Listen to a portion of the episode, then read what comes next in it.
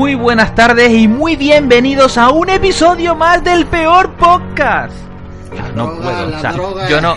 Tienes que dejar a esta hora, tío. Yo sin comer no tengo tanto flow ni, Yo- ni harto. Yo lo intento, mira que me falta un café y digo, voy a- vamos a empezar como los programas de radio de por la mañana, súper arriba, a ver si podemos, pero es que yo me he quedado hasta, me ha faltado hasta el aire. Uf, así no Muy se buenas, señores. Muy ¿Qué buenas. pasa, Orlando? José, ¿qué tal? Muy bien, con calorcito ya por aquí por Murcia. Con la caloret. ya- Sí, sí, la, ca- la caloret, Fallet. Ay, Dios la tenga en la gloria. Sí, Sí, sí, sí. señor. hoy, hoy, eh, por aquí también hace muy buen tiempo, aunque han habido un par de días malos de nubes y tal, pero por aquí en Canarias también hace buen tiempo y se nota, se nota un dicho que a mí me ha venido recurrentemente a la cabeza estos días y es que cuando marzo mallea, mayo marsea. Y marzo fue un mes medianamente bueno, hubo calorcito y tal, pero es que ahora mayo ha estado lluvioso, ha estado medio triste. Pero bueno, eh, hoy está bueno por aquí, por Canarias. Y el cuñado disfrutando del sur de Gran Canaria, que me Por imagino supuesto, que eso te iba a decir. Que aquí los microclimas ya sabes cómo van. Donde ahí Sí. ha llovido, aquí ha hecho un sol de justicia. Como Y está siempre. bueno. Y está bueno por ahí debajo. Sí, tío. Qué asco. Siempre, ahí, Estoy ahí harto de debajo calor, siempre hace bueno. bueno, pues hoy tenemos un capitulito eh, y cumpliendo rigurosamente, que estamos ahí intentando cumplir, somos buena gente, tenemos un podcast serio, nos estamos profesionalizando. Mm, tenemos cositas que hemos visto esta semana. José tiene un par de películas eh, chulas que yo tengo muchas ganas de ver. Orlando ha visto una serie. eh, José también trae documentales, tiene algo por aquí. Yo tengo una peli que vi que me decepcionó mucho. Entonces, no sé, tenemos, tenemos el programita cargadito de cosas. ¿Quién empieza? ¿Quién se anima? ¿Quién, quién quiere arrancar? Yo creo que deberíamos empezar por los agradecimientos y las dedicatorias, ¿no? Afirmativo. Afirmativo. Agradece, Orlando, que a ti se te da muy bien eso. Pues como va siendo costumbre en nuestros últimos programas, esta vez vamos a dedicar el capítulo de hoy a Pilar Sánchez, que nos ha dejado un comentario en iVoox. Nos dice, el comentario lo dejó el martes 16. Nos dice, saludos chicos, soy Pilar Sánchez, aunque no me manifieste, sigo siendo fiel oyente del peor podcast. Me lo sigo pasando muy bien escuchándoles y también sigo siempre las recomendaciones que hacen. Uf, en serio, Pilar. La vamos a volver loca. La vamos a volver chifladísima. Creo que todos deben hacer sombra a los que opinamos habitualmente, ya que eso es señal de que cada vez les escuchan más gente, de lo cual me alegro un montón. Sigan así que hacen un gran equipo, intentaré manifestarme más y a menudo para que cada vez, para que de vez en cuando me dediquen un programa. Pues mira, aquí te va, que mola mucho. Un saludo enorme. Pues un saludo enorme para ti, Pilar. Aquí tienes tu programa, dedicada en exclusiva para ti. Entre otras cosas porque eres la única reseña de esta semana. que por cierto la dejó en el programa de Querido Blanco. Sí. Bueno, a ver si cunde, espero que te guste. Hoy hablaremos de muchísimas cosas, como acaba de decir a Jose. Y Ujú. anímense, dejen comentarios, que siempre sienta bien eh, sentirnos sentirnos queridos y amados. Mira, me, me estoy acordando de otro oyente que tenemos que no, Sí. eh, que, que bueno, en su momento nos dejó nos dejó su comentario en iTunes, pero aunque no comente por ahí, sí que por otro grupo de Telegram, porque es, Ah. ca- es casi vecino mío y, y todas esas cosas, sí que sé que nos escucha y de hecho eh, el último comentario que hizo fue que le encanta cuando discutimos eh, con Ayoce por, por la serie por 13 razones y tal, y que nos encabezamos, y con la de las chicas del cable, que le gustó mucho, que es José Copero, que es de aquí de. Murcia, Ah, José Copero, sí, hombre, saludo Nuestro- a José Copero. nuestro compañero escritor, José Copero. Y, bueno, él por el grupo de Telegram sí que nos hace comentarios porque estamos muy en contacto, eh, tenemos amistad y tal. Así que hoy vamos a hacer una, una dedicatoria compartida. Eh, mitad del programa para Pilar Sánchez y mitad del programa para, para José Copero, que por cierto también tiene un podcast muy interesante que se llama eh, El escritor moderno que cuenta cómo él escribe, cómo crea personajes y todo este tipo de cosas. Así que al que le Copero interese tiene un- Es un tío muy prolífico, escribe, escribe en podcast, perdón, escribe en podcast, escribe en blogs, tiene tres novelas ya publicadas, tiene tiene un par de podcasts, no solo tiene el del escritor. Yo sé que él tenía un par de ellos por ahí Sí, pero colgados bueno, también. Sí, pero Podcasts muy breves, muy sí, cortitos, más, sí. Más personales, más tipo de coña. Sí. Este ya lo está haciendo en serio, enfoca algo que le gusta, como es escribir, la literatura y tal. Y, Ajá. y está muy bien. Y sí, ha escrito tres, tres novelas, la última de ellas, Nuro, que, yo estuve en la presentación, porque la presentación fue en, en Bulla, que eh, el pueblo de donde es él, de Murcia. Y, Sí. y me fui para allá. Sí. Eh, me suena muchísimo, José. Qué bueno. Él no, no estaba en el podcast ah, Apple, Apple Talking, ¿puede ser? Claro, Sí. claro. Ah, claro, ya decía yo que me sonaba el nombre, sí. Sí. Apple Talking en el difunto. ¿Cómo se llamaba el otro podcast, José? Eh, eh, en el punto de En el punto de mira también. Sí, Primero sí, sí. El... Talking, después en el punto de mira y, y ya está. Son de esas Y ya cosas está, y ahora. es como nos hemos conocido nosotros. Es decir, Copero y yo, por ejemplo, si nos conocemos en persona, porque dio la casualidad de que al poco de estar escribiendo en un blog, eh, uno de los dos vio que el otro era de Murcia, creo que fui yo, y le pregunté, oye, es que tú eres de Murcia, sí, tal, no sé qué, este tipo de cosas. Entonces sí que nos hemos conocido en persona por eso, porque yo luego Sí. me vine de Sevilla aquí a Murcia, yo soy de Murcia, y, y ya nos hemos conocido. Pero bueno, Claro. son de estas amistades que, que hay gente que dice que por internet no se puede hacer amistades y tal, pero vamos, que es totalmente falso. Nosotros Grandísimas hemos- parejas. nosotros nos hemos conocido por eh, por internet, por coincidir. Por ejemplo, Ayoce, eh, tú y yo nos conocimos por escribir en Billion Bytes y luego que te pasaste Sí. o también escribías en Apelizado. Sí. Y, y bueno, y desde entonces, mira, y todavía no nos hemos visto en persona, jamás. Y no nos hemos visto en persona, sí, señor. Jamás. Yo de toda la gente con la con la que he escrito y, y con la que mantengo eh, cierta relación y tal, en persona eh, solo conozco a José Copero y una vez eh, que vi a, a Esteve Melilla, hoy no me acuerdo cómo se llama. Ah, sí. Al sí, soldado. sí, sí.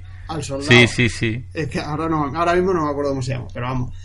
Porque eh, tenía que ir a Alicante, eh, vino a Murcia, perdí el tren, total, que yo lo llevé de Murcia a Alicante, me llamó, me dijo, oye, ¿qué tal? No sé qué, total, que cogí el coche y nos fuimos de Murcia a Alicante, para que le diera tiempo a coger el tren a Alicante, que aquí se le había escapado, bueno, un rollo. Qué bueno. Y, y ya está. Eh, pero seguimos Pues manteniendo muy buena relación a pesar de no conocernos en persona. Efectivamente.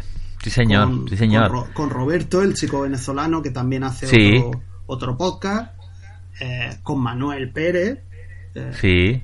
que ahora en mi, en mi blog también he publicado un artículo que es suyo de, sobre la aplicación de, eh, de escritura Ulises para iPad, Ujú. que, que es precisamente el que me compró el, el teclado del iPad Pro en Madrid, en una tienda de Madrid, porque estaba más, más baratillo y tal, que estábamos hablando antes off the record.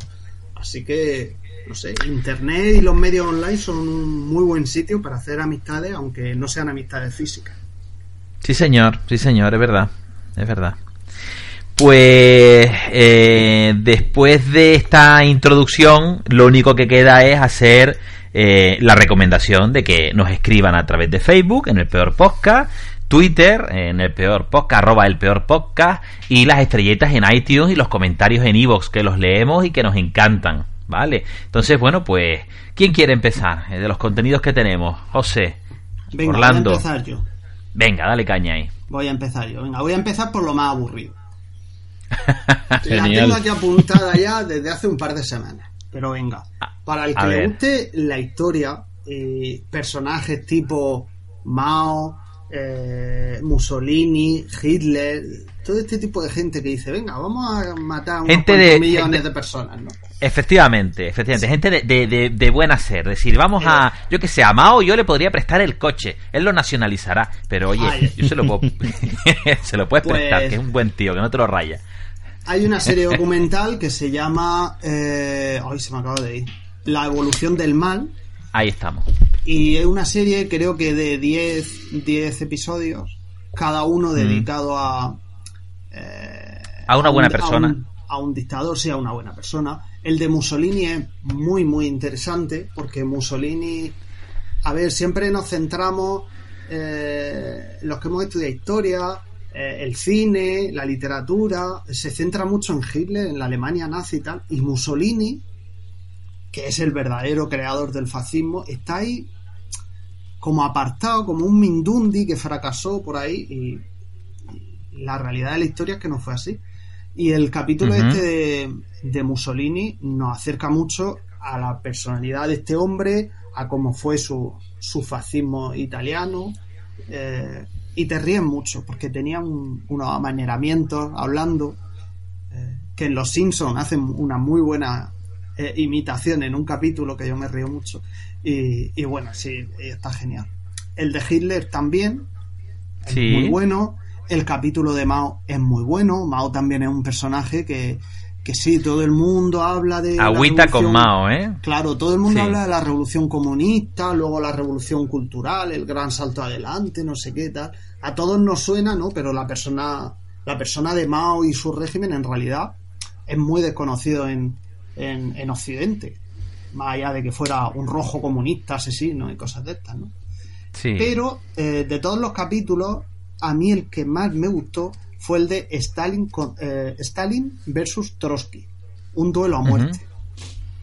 Eh, narra muy bien desde el principio cuál es todo el germen de la revolución rusa, que por cierto este año se cumplen 100 años de la revolución rusa, el primer centenario, pues narra todo el comienzo de la revolución rusa y cómo evoluciona, pero sobre todo centrado en la sucesión de Lenin y esa rivalidad que hubo entre Stalin, que era un hombre eh, mucho más pragmático, mucho más de hechos, y Trotsky, que era mucho más intelectual, ideólogo, etcétera. Eh, muestra ese enfrentamiento, como Stalin finalmente logró acabar con Trotsky eh, de una forma muy pausada, con el paso de los años, y, y el asesinato de Trotsky, que por cierto fue a manos de un comunista español Sí. no me acuerdo ahora mismo cómo se llama, pero bueno. Sí, que lo mata con un piolé. En, lo mata con un piolé en, México. sí. sí. Hay, un document... hay, una, peli y hay un documental sobre el tema, sí. Sí, hay, hay varias, varias cosas, pero hay una película eh, que se llama El elegido o El escogido. yo creo que era El elegido. El elegido, bueno, no lo sé. Lo mata, lo mata Ramón Mercader. Vale, sí. La película es El elegido. Es una película española eh, escrita y dirigida por Antonio Chavarrías. Y el protagonista es Alfonso Herrera. Hace el papel de Ramón Mercader, como bien has dicho. Sí. Y, bueno, está bastante bien.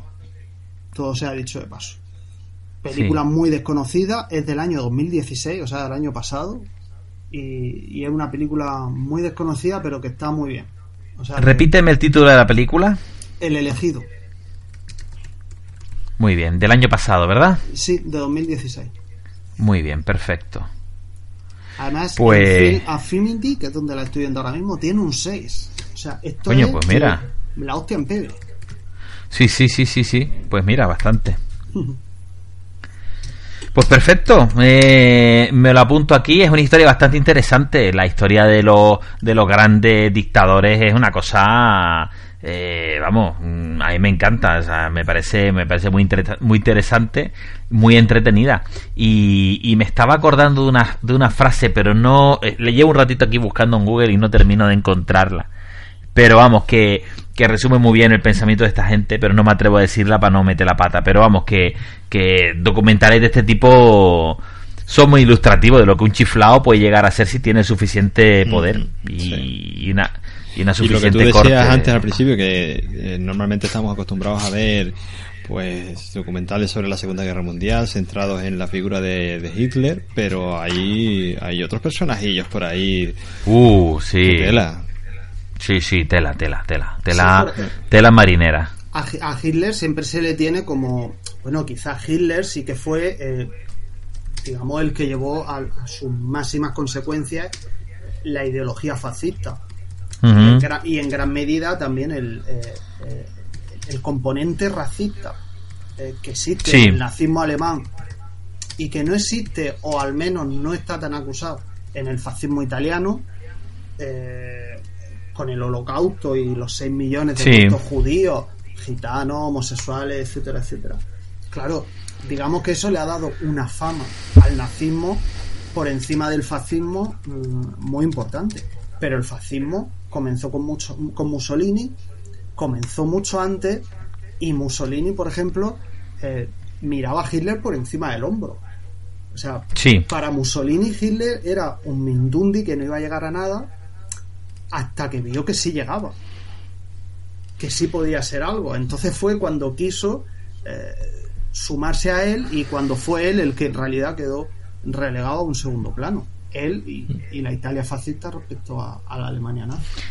Sí, pero luego se vino arriba, se metió en el país este chiquitito, Albania, los albaneses le dieron caña al ejército italiano, se metió en Libia, le dieron caña al ejército, al ejército italiano, o sea, realmente donde quiera que los italianos metían la, se metían en la guerra, eh, Alemania tenía que ir corriendo. Sí, sí, sí, Alemania tenía que ir corriendo a sacarle las castañas del fuego.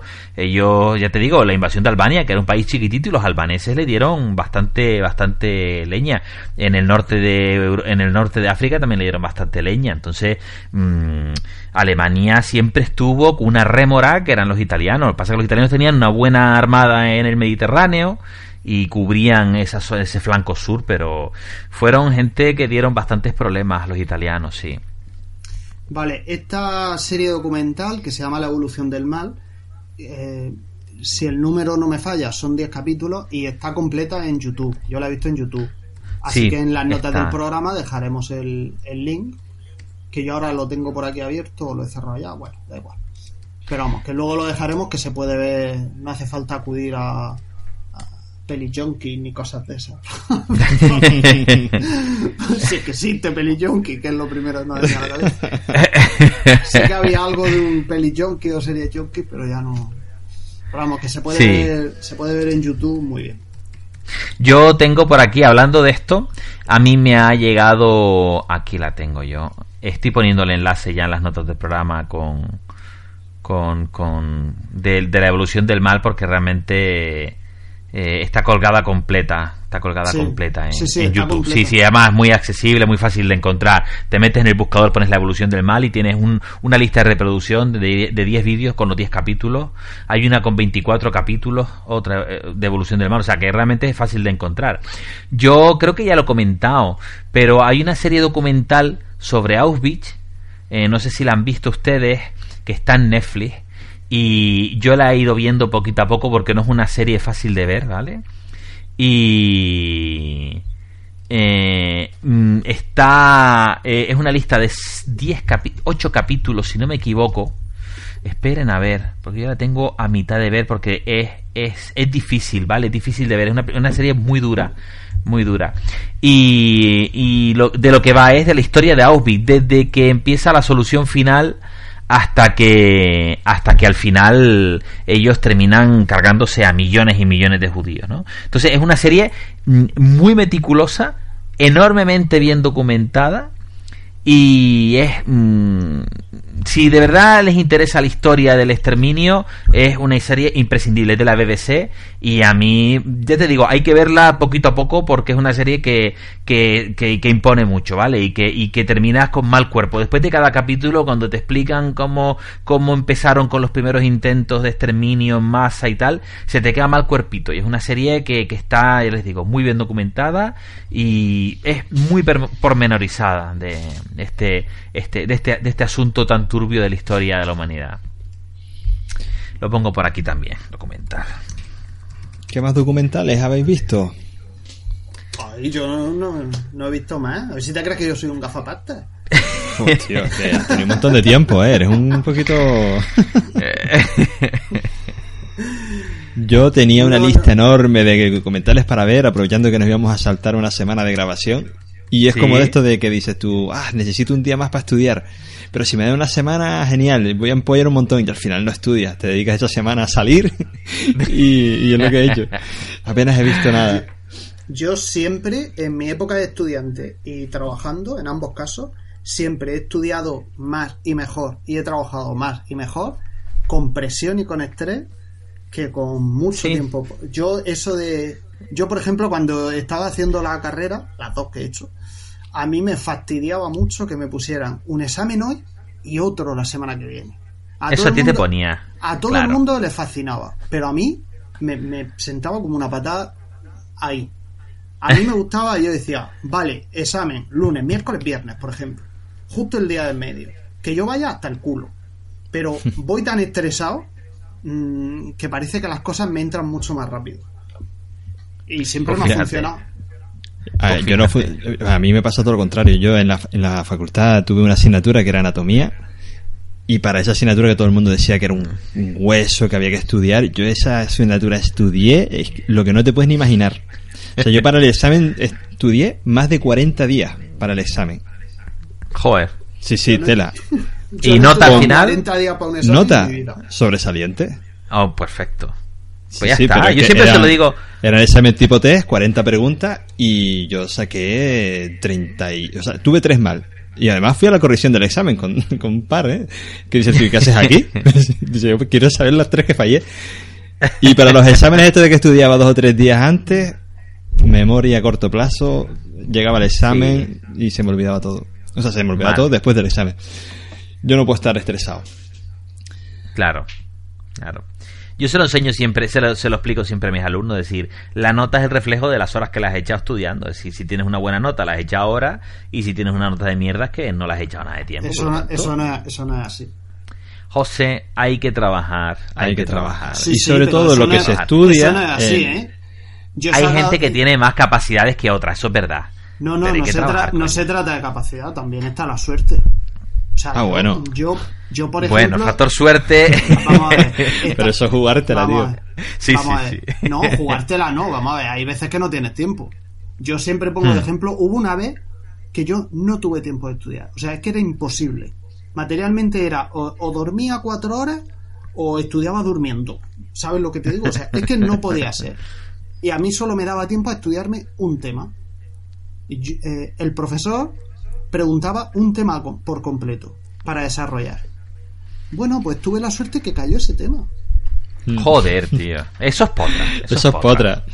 Una Claro. compañera de facultad llegó tarde a un examen, por lo tanto no pudo hacer el examen ese día y repitió el examen ella sola al día siguiente. Y solamente se había estudiado, pues igual que tú, José. Un, de, de los dos temas que podían caer, solamente se estudió uno, en historia del, del deporte. Pues el tipo va y le pone el tema que no se había estudiado. y ella dice, voy a ver si cuela. Y le puso toda la parrafada del tema que ella sí se había estudiado. La suspendió, obviamente, ¿sabes? te preguntó por lo otro, niña. O sea que tienes que tener una potra que te caga. No te Sí, la puedes jugar sí, de sí. esa manera. Sí, sí, sí, totalmente, totalmente. Eso es un factor también a que tener en cuenta en los estudios, y es la potra, pero, amigo, cuando la potra te falla y no has estudiado, mal, mal, mal, mal, mal. Pero bueno, avanzamos, señores. Yo supuesto. me atrevo a tener una pequeña recomendación, breve, muy breve, porque no la he visto, porque nadie la ha visto.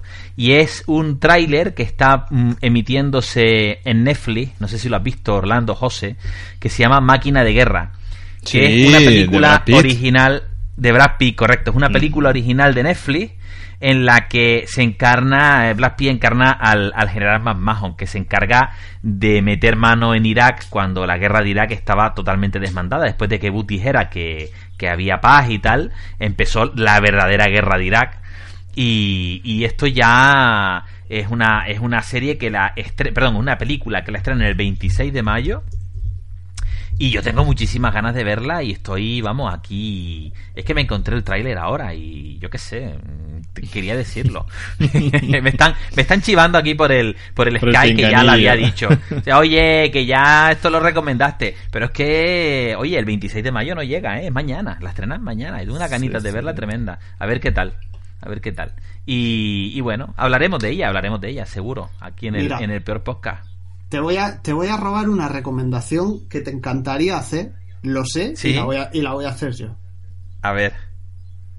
El cuento de la criada. ¡Oh! ¿La estás viendo? Hombre, claro. Si No faltara, si para comer. ¡Oh!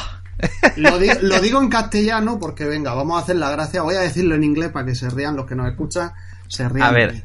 atento. Voy a, tra- voy a tratar de decirlo bien. The Handmaid's Tale. Coño, si le sale está bien. Tío, pero qué, qué No. nivel, qué nivel. Hombre, ¿Qué os habéis creído? Si yo me he criado con Teresa May. El, Ay, cuento, güey.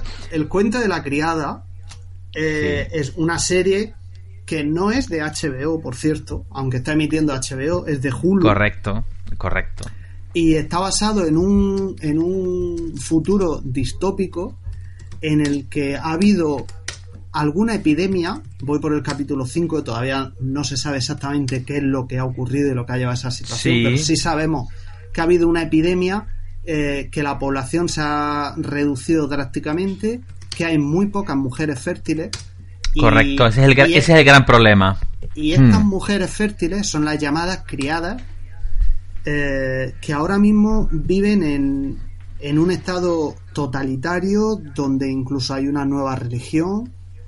Eh, todo es muy, muy tipo V de Vendetta, cosas así. Realmente, realmente no es una nueva religión, es un cristianismo eh, Exacerbado, eh, sí. fanático absoluto. Sí, sí, sí, sí, es un cristianismo fanático. Sí, pero con unos nuevos códigos de, de conducta, de uno- unos saludos rituales que hay específicos. Mm, sí. eh, etcétera. Por cierto, es una serie que está basada en una película muy antigua, me dijo mi amiga Laura, Y que a su vez está basada en una novela. que se llama, la película creo que se llama La doncella, o algo así, no lo sé, lo Sí. estoy buscando ahora mismo. Exacto, Sí. la doncella, no, pero hay por aquí otra doncella, bueno.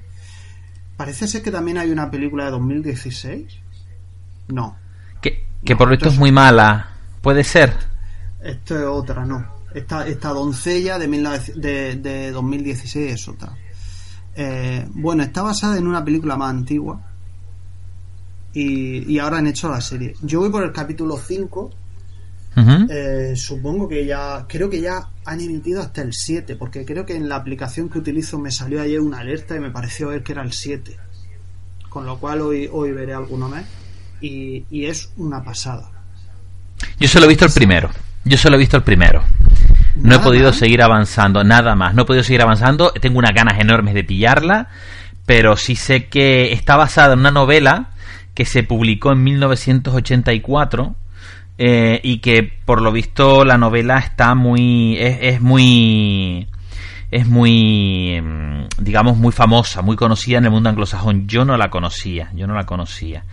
Y la verdad que eh, el primer capítulo es, es- es muy importante. Simplemente decir que la protagonista se llama The Fred. De Fred. Porque eh, ella pertenece a Fred. Es de Fred. En inglés sería ¿Sí? of Fred. Sí, sí, sí, sí, sí. Ella es una esclava, una esclava sexual que tiene este señor para que le dé hijos. Es la protagonista de la, de la... Y lo bueno es que eh, puntualmente dan un saltito atrás y te explican cómo era la vida antes de lo que ocurrió, que todavía no se sabe lo que ocurre por lo que dice José. Hay, do- Y hay luego- dos tipos, hay dos tipos de flashback. Correcto. Lo, lo que pasa, como solo has visto el primero, no sé si en el primero ya se ven los dos, no me acuerdo. Hay de flashback de, de antes y flashback de durante. Esa- sí, hay- están los flashbacks de inmediatamente después de que acontecieran los hechos, digamos, y antes de que entre los hechos y la situación actual, y el flashback anterior a los hechos que conduce a los hechos cuando se están produciendo. Correcto. Hay un, capi- hay un capítulo, eh, creo recordar que el capítulo 4, un flashback de eh, justo cuando estalla ese cambio de situación, ese cambio de régimen, que es muy interesante. Yo es, es uno de los que más me ha gustado, o el que más me ha gustado de los cinco capítulos que he visto hasta ahora. Yo he leído sobre la serie que por lo visto los primeros cuatro capítulos son los que cubren eh, la novela. Y luego, eh, a partir del quinto es cuando ya vuelan libres. Allá el guionista eh, continúa con la historia por su cuenta. Pero los primeros cuatro capítulos son los que son fieles a la novela original del 84. Hombre, los primeros cuatro capítulos mm, tienen poca historia. Sí, Sí, está- es- claro, estamos en un en los primeros cuatro capítulos, el periodo de tiempo que abarca es muy, muy, muy cortito. Hmm, No- y no hay un hmm. no hay un final, ni siquiera se aventura un final. Sí que está claro que lo que vamos a ver, y supongo que en esto, si es fiel a la novela, es. eh, a ver, sin decir ningún spoiler, un triángulo amoroso importante que, evidente- que evidentemente va a traer consecuencias. Está clarísimo. Está clarísimo. O sea, en el momento que el espectador intuya eh, aquí hay tema, sabe perfectamente que eso va a traer consecuencias en toda la historia. ¿Por quiénes son? Pues fíjate, pues fíjate. A ver, son- repetimos, repetimos el título, José, en inglés, por favor. ¿En inglés? Oh, of course, Sí. of course. Repito, The Handmaid's Tale. El cuento de la niñera. El cuento de Qué la bien me criada. pronuncia mi niño. Sí, el cuento de la criada. Me ha salido mejor. Qué bien invertido ese dinero en el colegio pago. Totalmente. bueno, pues está, está basada en una novela de Margaret Atwood, que lo estoy poniendo también en las notas del programa. Y bueno, pues parece ser que es algo a tener muy en cuenta. Estamos viviendo una época donde HBO está que lo tira. Y oye, será la, la, la, la más cara o podrá ser la que menos series produce o podrá ser la que emite series como a José no le gustan, que es de semana en semana, porque esta se está publicando también de semana en semana. Sí, claro. Pero, Pero- No, no, es que no, me, no es que no me guste, es que considero que estamos eh, en una transición de Ujú. la forma en la que consumimos contenido, en la que no paramos de decir que lo que mola son los contenidos a la carta, pero a HBO le gusta dosificártelo.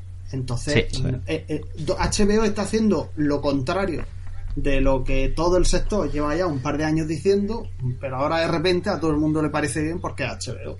Ese tipo de cosas no me...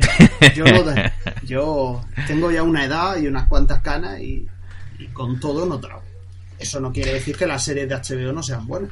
Son muy Sí. buenas unas, regulares otras, malas otras y otras muy buenas que no me gustan y otras muy malas que me gustan. Yo qué sé. Está, al, al final todo es cuestión de gusto. Dentro de un- efectivamente. dentro de unos estándares de calidad, etcétera, pues al final, pues, oye, si a uno solo le gustan las películas de tiros, pues ¿por qué tiene que ver otra cosa? Claro. Si Claro, no le A mí me está, me está pasando eso eh, con Silicon Valley, que estoy bien, la, la llevo al día, pero eso de esperar a la semana siguiente para ver un capítulo de 20, 20 y pocos minutos, que es una serie que perfectamente te la ves de una sentada. Sí. Pero bueno, es lo que hay, es lo que nos ha propuesto esta gente y así, y así lo tendremos que ir viendo, capítulo a capítulo. Yo me, yo me puse esta mañana al día, cuñado, y me he reído muchísimo. Sí, es que es muy bueno. Me he reído muchísimo, muchísimo. Es muy buena, es muy buena. Pero bueno. Pues muy bien, es una grandísima recomendación, José. Eh, te cuento un puntito de la, de la, un punto de la producción y, y ya pasamos a otra cosita que llevamos ya media horita. Eh, resulta que los derechos de autor, la mitad, el 50% de los derechos de autor de esta serie, de, de los cuentos de la criada, lo tienen dos señores de 80 años que Mm. son los productores de la película que se hizo anteriormente. Y estos señores hicieron la película y bueno, la película cubre lo que cubriría la novela. Y nada, la dejaron correr, la película, bueno, no, no pasó sin pena ni gloria y quedó por ahí. Entonces cuando los de quisieron sacar esta película, esta serie, eh, tuvieron que empezar a rebuscar debajo de las piedras buscando a estos dos octogenarios eh, de... de para que ellos les, les dieran los derechos. Y estos señores figuran como productores ejecutivos de la serie. Y ellos en su momento eh, tenían una visión de la televisión y del cine de los años 80, 90, donde em, todo estaba muy comedido, había una autocensura bastante importante, eh, mm, pues eh, los publicistas eh, mandaban, mandaban también los que ponían la pasta, y los que ponían la pasta para producir las películas decían, pues no pongas esto, no pongas lo otro, y los tíos se quedaron maravillados con la libertad que se han encontrado actualmente en el mundillo de las series y de las televisiones. Y ellos están encantados por lo visto. Son dos señores que están por allí en Hulu, descojonados de la risa y, y viviendo ahora una segunda juventud, pues echando una mano en la producción de la serie. Y están encantados porque ellos tenían un montón de ideas para sacar en la película que la, le cortaron, les cortaron las alas muchísimo. Y ellos estaban encantados de que ahora pues hubiera una libertad enorme de creatividad para poner contenidos que antes estaban muy comedidos, como por ejemplo contenido sexual, porque la serie tiene un contenido sexual medianamente importante. No llega al nivel de, por ejemplo, eh, American Gods, no sé si la han visto, pero pff, es, que esto está, es que esto está que se sale. Ya, ya hablaremos de American Gods cuando la vean, porque el contenido sexual de la serie es bastante heavy y hay dos escenas que son muy, muy, muy, muy heavy. Y bueno, los señores están encantados, con 80 años por ahí en Hulu, en la producción de la serie. Y bueno, es curioso, es curioso. Muy bien. Sí, a ver, José, ya tú eh, diste... Dime. voy a... Vale, nada. Eh, hay un... Hay un... Bueno, estaba hablando de que hay... De que estos dos octogenarios han, están disfrutando de una libertad que hay ahora que no, que no había antes, ¿no? En el tema de producción y tal. En Estados Unidos, o sea, yo no soy experto en este tema, eh, pero estaba buscando eh, un curso eh, que hice y que es muy interesante y cualquiera ahora lo dejaré, lo podéis consultar también sobre la tercera edad de oro de, de las series de, televisión. Lo tengo que buscar lo tengo que buscar bien.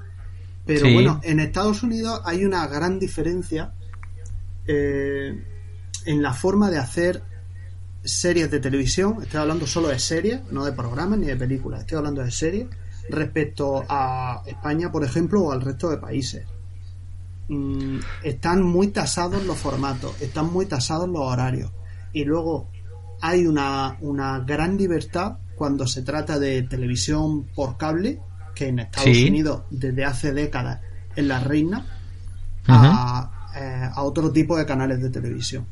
Entonces, HBO, eh, que es, un, que es un canal de televisión ya con mucha historia, y luego eh, otros servicios como Netflix que son que no son canales de televisión sino que son plataformas de producción y difusión de contenido exclusivamente tienen una libertad absoluta para eh, producir contenido por ejemplo como eh, el contenido tan explícito que estaba hablando de American Gods que es de Amazon estoy recordando el suicidio de el suicidio y la violación en por 13 razones, que tú te acordarás, Orlando. Y, y a yo también se acuerda. Sí, yo me acuerdo de oída, de oída. Muchísimas. No, pero son. Son, son, situaciones fuertes, escenas son fuertes. situaciones, es decir, por 13 razones, por ejemplo, la segunda violación, tú no ves nada, solo ves un rostro.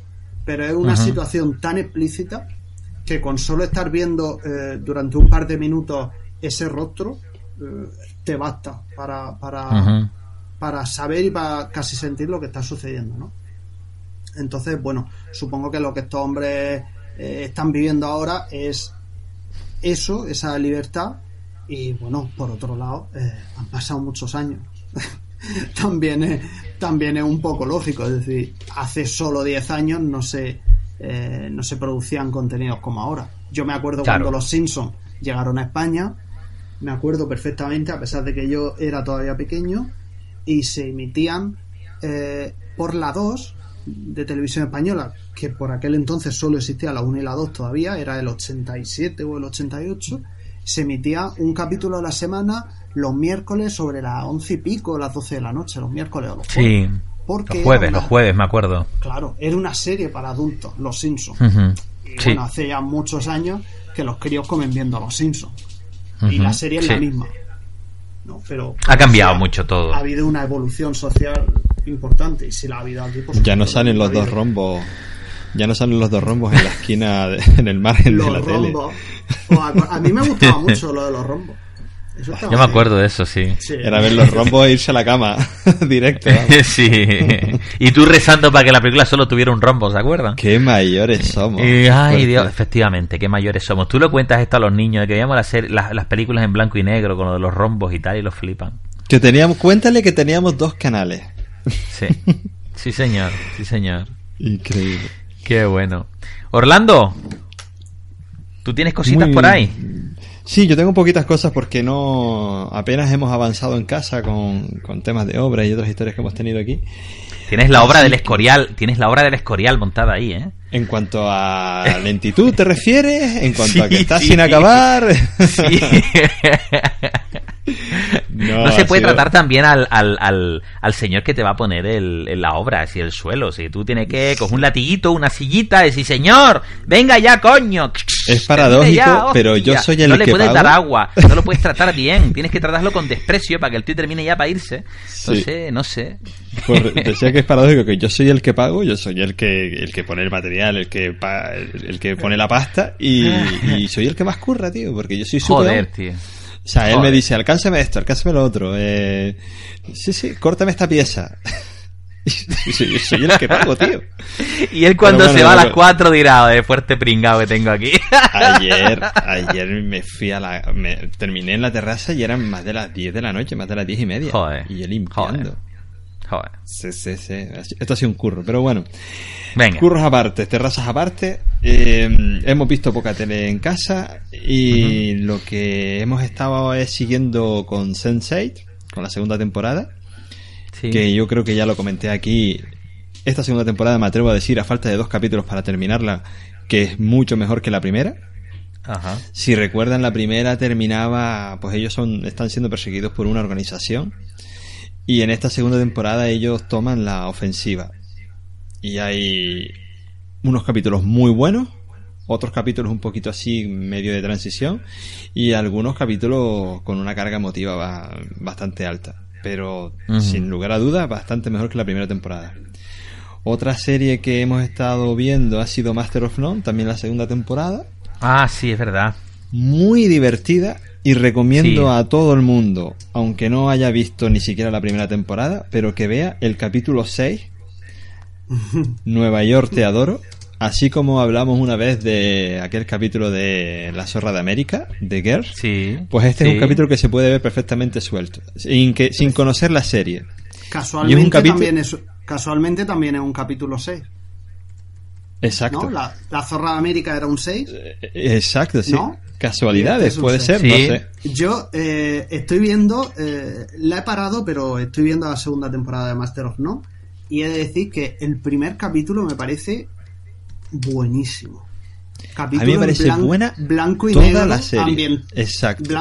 capítulo en blanco y negro, en italiano, ¿Ah, titulado prácticamente todo, ambientado ¿Ah, en Módena. Sí, sí él aprendiendo a cocinar, él aprendiendo a, cocinar pasta con una mujer mayor de allí de, de, con una, la típica abuelita italiana, sí, sí. Qué bueno. Luego cuando le roban el, el móvil, la actitud del policía, etcétera, es buenísimo, es buenísimo, el primero y segundo. Pero Tengo que verla. Tengo que verla porque no, el, no, el capítulo 6, que es un capítulo que se puede ver perfectamente en cualquier momento de la serie, porque es para la historia realmente no tiene eh, o sea, no es un capítulo de continuidad, es un capítulo que puedes ver y la historia sigue por otro, o sea, lo que es la historia del personaje sigue por otra por otra vertiente. Pero el, capítulo 6 el del cine, correcto, el del cine. Veo que lo has visto. en ese capítulo me he quedado, ese es el último que he visto. Para mí es una obra maestra ese capítulo. Sí, sí. Son eh, varias historias que se conectan y gira en torno a una película que se estrena. Entonces vemos, por un lado está el prota con sus amigos. ¿Mm? Eh, en el momento en el que desaparecen de la pantalla, eh, se cruzan con un taxista, ¿puede ser? No recuerdo si era el taxista el segundo. El taxista deja a un cliente en un hotel o en una residencia. Vemos la historia del recepcionista. Y así se van cruzando las historias sin que tengan, sin que haya ningún tipo de conexión entre los personajes. Y hay un momento, José, yo no sé si a ti te pasó, pero como en, mi casa internet va como va, que de repente no escuchas nada. Y yo digo, ya, ya se ha caído Netflix. Y te das cuenta de que el personaje es sordo, sordomudo. Y entonces no escuchas Ah. absolutamente nada. Y es una escena súper cómica en una tienda así de variedades, así, una tienda alta de... Como lo que viene a ser un 150, pero que más caro, ¿no? Sí. Y es súper simpática la discusión eh, de dos sordomudos, de una pareja, ella pidiéndole a él que le haga más sexo oral. Se le acerca una tipa, le dice, ¿queréis dejar de decir esto? Pero todo es en, en idioma de signos. Oh, genial. Para mí ese capítulo me pareció una obra Porque su- maestra. porque su hijo lo entendía, porque su hijo resulta que Exacto. sabía Y se ven a los pequeño. pibes.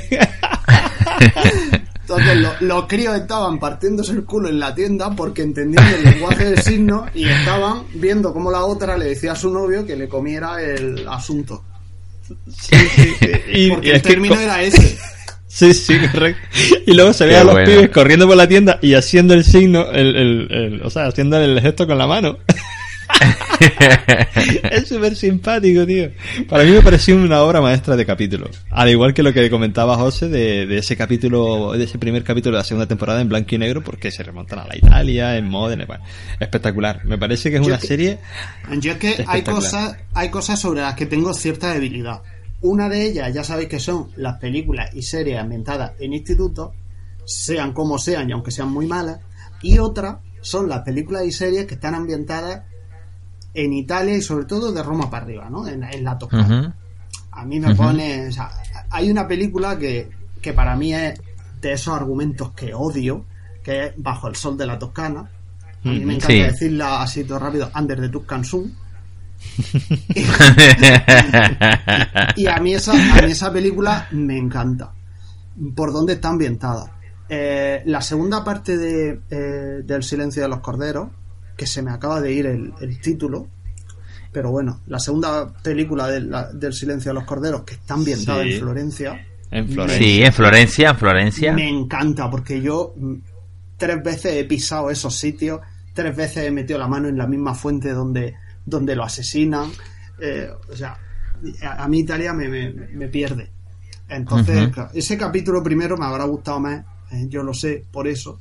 Pero bueno, aún así, no sé si lo has dicho solo eh, refiriéndote a Sense8, pero The Master of None, a mí la segunda temporada también me está pareciendo mejor que la primera. La primera ¿Sí? me dejó un poco, un poco de decir, ay, guay, mola la serie, me voy a ver la segunda, me gusta, me entretiene, ¿no? Pero esta segunda temporada es la que me está haciendo pensar, esto es una buena serie, de verdad.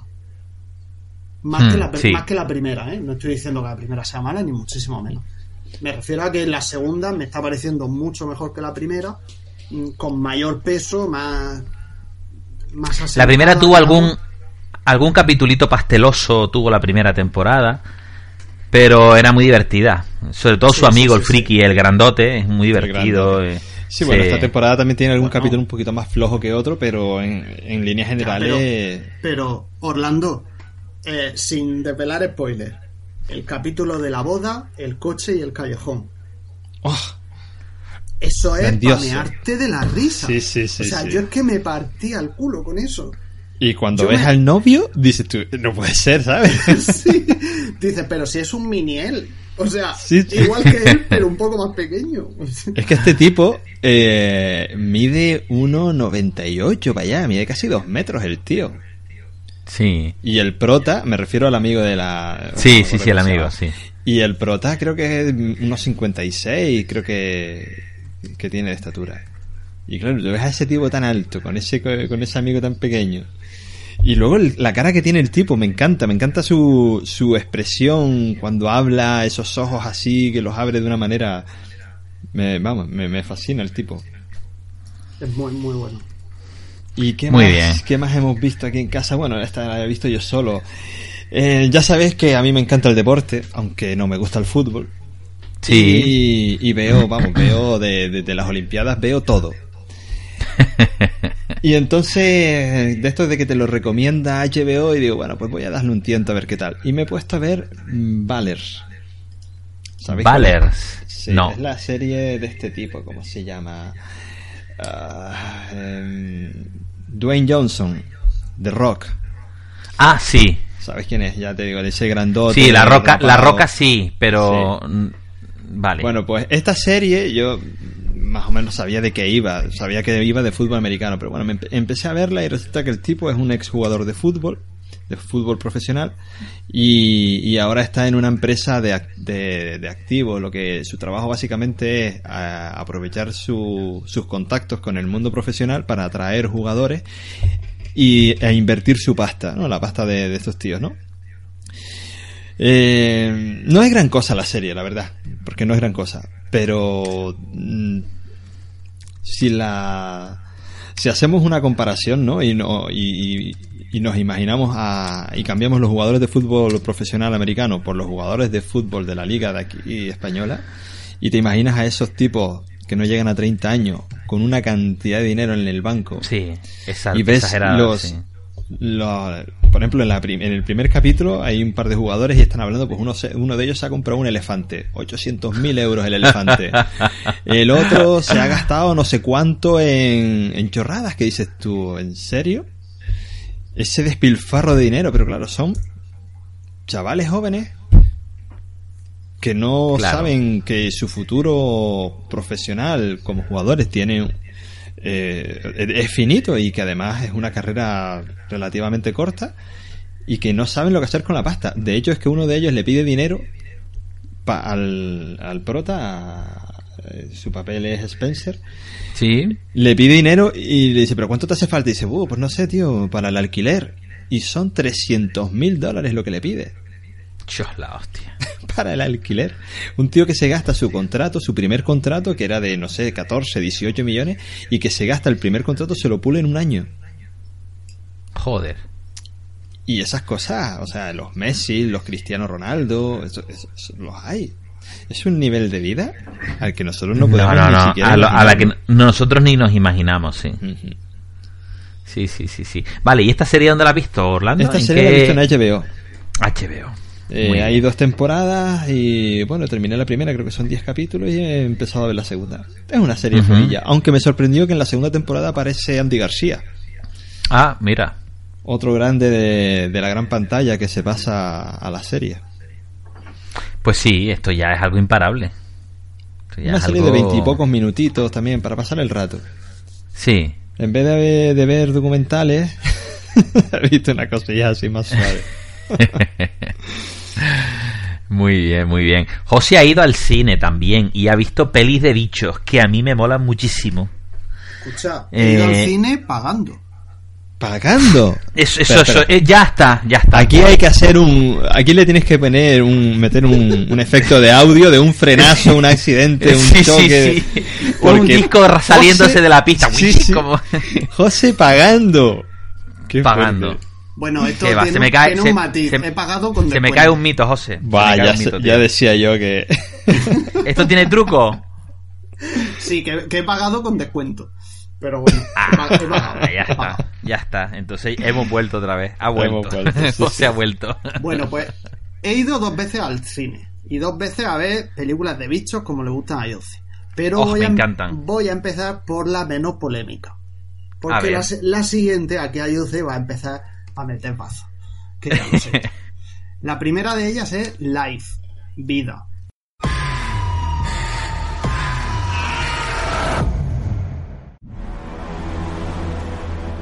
A control. Tenemos confirmación visual del rover de Marte Pilgrim. Lo veo. ¿Te va a dar? Yo creo que no. Yo creo que sí. Ven aquí, ven, ven, ven, ven, ven, ven. Decidle al comité que su muestra está a salvo. Cada año que pasa vemos cómo aumenta la probabilidad de que haya vida en el espacio. Cada vez más científicos creen que el contacto con extraterrestres ya no es algo inimaginable, sino un acontecimiento natural en la historia de la humanidad, que podría tener lugar durante la vida de muchos de nosotros. Hay rovers en Marte desde hace 20 años. ¿Qué es lo que habrá encontrado este? La muestra es una única célula inconfundiblemente biológica. La primera prueba irrefutable de que hay vida más allá de la Tierra. Al fin soy papá. La que se va a montar por la custodia. es precioso. La manera en que se produzca el primer encuentro con vida extraterrestre podría determinar el carácter de todas nuestras futuras relaciones. No debemos olvidar el fatídico sufrimiento que hemos causado a una cantidad innumerable de pueblos de esta tierra. Pueblos que confiaron en nosotros, que incluso nos brindaron su amistad y a los que destruimos por nuestra inconsciencia.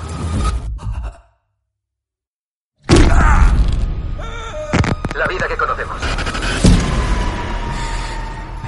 El paradero del espécimen es desconocido. No sabemos lo que es. Si llega a la Tierra, pondremos en peligro toda la vida humana. Estamos fuera de órbita. No sabes lo que puede hacer. La vida que conocemos. La vida que conocemos. Tal vez deberíamos empezar por ahí. Por nosotros mismos. Una película que seguro sonará mucho porque le han dado mucha, mucha tralla publicitaria. Una peli dirigida por Daniel Espinosa. A mí me ha gustado muchísimo. Es el mismo director de otra película que me encanta y que también te gusta a ti mucho, yo sé que es El Niño 44. Uh, sí, Es una película buenísima también. sí. Bueno, Sí. y vamos a ver. A mí Life me ha gustado, pero Life es un alien descafeinado. ¿Vale? Sí, esa, esa es la impresión que me dio a mí cuando vi el tráiler, ¿vale? Exacto. Es un alien Hmm. descafeinado. eh, se desarrolla en la Estación Espacial Internacional. Allí encuentran un eh, microorganismo.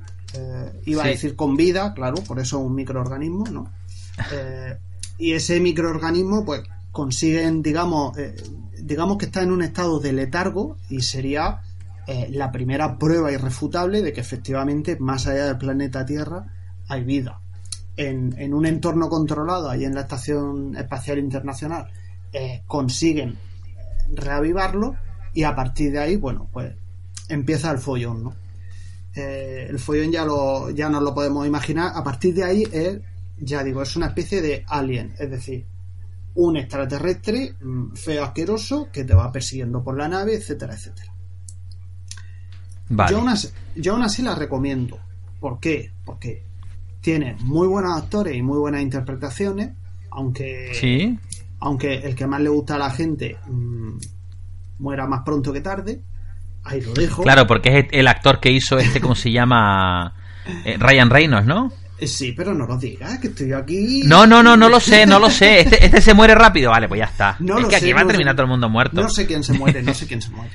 Vale. Eh, Pero Ryan Reynolds ha cogido mucho prestigio con, con, con la película esta que sacó hace poco de superhéroe este, el chiflao. Sí, eh, eh, sí. No me acuerdo cómo se llama, pero sí. Sí, yo lo miro ahora. Bueno, a mí lo que me gusta de la película, mm, digamos, yo últimamente estoy así un poco que miro más allá de los guiones y tal, ¿no? Y, y creo que el título es muy acertado.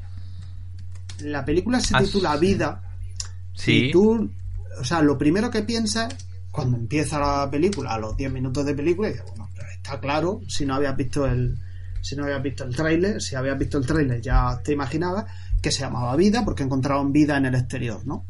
Pero yo creo que el título de Vida está puesto más allá de ese significado.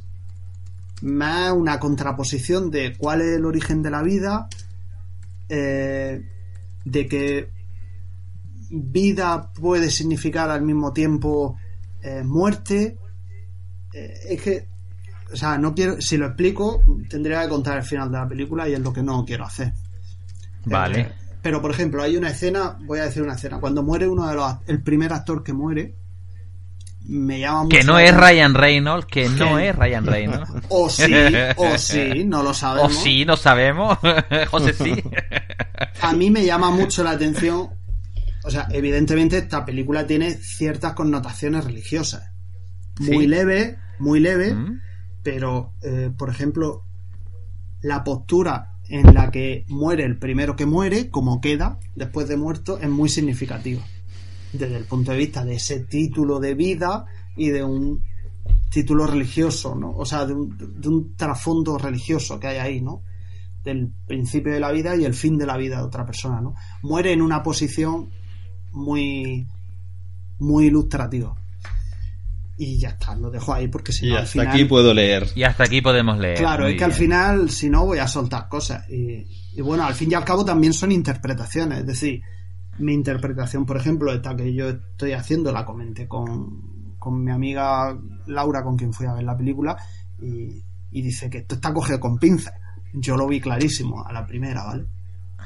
Entonces, bueno, yo creo que es una película que hay que ver teniendo claro eh, que han querido aprovechar el tirón del año de Alien Covenant Sí, eh, claro. un- una especie de ah, como hacemos Armagedón vamos a hacer Tipping Pack sabéis lo que os digo no Sí, sí. una cosa así eh, pero a la misma vez una película diferente Una película totalmente diferente, con un trasfondo de mayor significado que tenía Alien, me refiero a Alien la primera, Alien el octavo pasajero, y que es muy interesante de ver. De hecho, en, en Film Affinity, que la tengo abierta ahora mismo, tiene un 6,1. Y ya sabemos que un 6 en, en es muchísimo. Así que bueno, y tienen muy buenas críticas eh, del país, bueno, del país ya, paso del país, del mundo, de, es que del país, mira, ya no voy a nombrar el país ni para lo bueno ni para lo malo, porque de verdad es de chiste. Pero mira, tienen muy buenas críticas de Cinemanía, de fotogramas, eh, de Variety, del mundo Sí. Y de los usuarios, que al final es lo que cuenta, un 6,1 de 4.000 y pico votos de usuarios en Film Affinity, ya te digo que, que es mucho. Muy bien, muy bien, muy bien. Y luego fuiste a ver Alien Covenant. Exacto.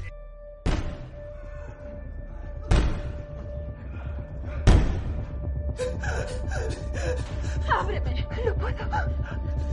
Por favor, no ábreme. Puedo verlo, tenemos que mantener la infección controlada. ¡Ábreme, por favor!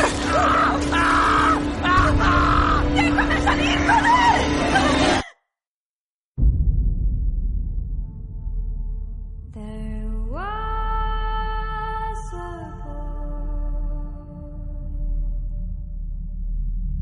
Very strange,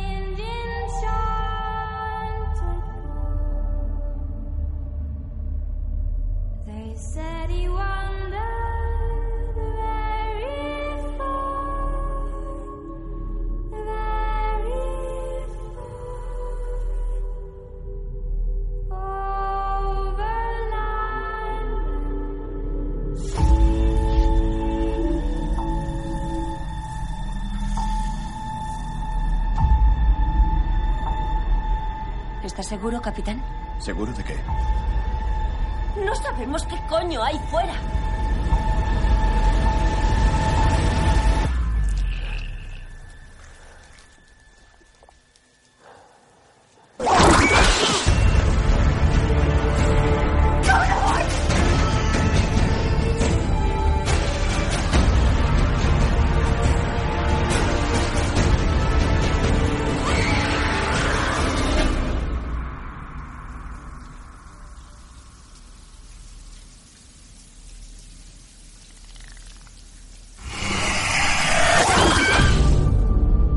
Yo aquí tengo mm, mm, sentimientos encontrados con Alien Covenant. Porque sé que recuperan a los xenomorfos y recuperan a mis bichos de toda la vida, pero también es la heredera de, de- de- de un pestiño de dimensiones épicas que fue la anterior, esta como se llama, Prometheus. Prometeo. Entonces, uff, chiquito, chiquito drama con Prometheus. A José le gustó, lo estábamos hablando antes Yo- de, Yo, como bien te dijo un, alguien por Twitter, creo que fue por Sí. la cuenta nuestra, Sí. ¿no? O sea, la cuenta del peor podcast, creo que fue por ahí. Eh, alguien te dijo que Prometheus le había encantado y que estaba genial. Yo Sí. me reafirmo en que Prometheus es una gran película que intenta darle, o, o intenta no, comienza a darle una explicación al origen de, de Alien que evidentemente a unos puede Sí. gustar más y a otros puede gustar menos. Eso está claro. Y creo que es en el trasfondo de esa explicación, de ese intento de explicación, eh, donde ya se encuentra más el que guste la película o no guste. Como hemos Hmm. estado comentando eh, al principio de Record, eh, el planteamiento que se hace en Prometheus es un planteamiento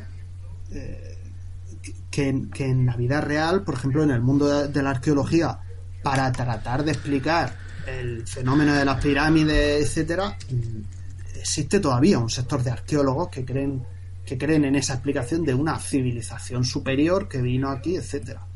Esa es un poco eh, la explicación luego matizada, evidentemente, a la que se agarra Prometheus Sí.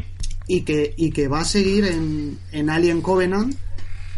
La historia se va a liar un poco más, eh, pero bueno, a mí me ha, me ha gustado mucho. Vale. Y así un poquito, un poquito, si nos puedes contar de qué va Alien Covenant, porque yo no lo tengo muy claro. Vamos a ver. En, en Alien Covenant, al principio reciben una señal, ellos se dirigen eh, a colonizar un planeta que han estado examinando desde la Tierra. La película está ambientada después de Prometheus y antes de Alien, el octavo pasajero, ¿vale? Sí. Entonces, eh, la nave, que se llama Covenant, se dirige a colonizar un planeta donde, Sí. eh, bueno, que ya han examinado desde la Tierra tal y que guarda las condiciones de, eh, de albergar vida. Y a mitad de camino reciben una señal de otro sitio y deciden desviarse, desviarse a este planeta. Y es ahí donde, donde se encuentra el pastel y donde va a tener mucho, mucho que ver en la trama de esta historia, pero no de la explicación, lógicamente, el, el robot. ¿Cómo se llama? Sí, el robot eh, Da- Dave, ¿no? Era el de la David, Sí, David y el, y, el de ahora. Porque hay dos. vale. Ah, que hay dos robots. Ah, claro, pero es, es- vale, vale, vale. Ok.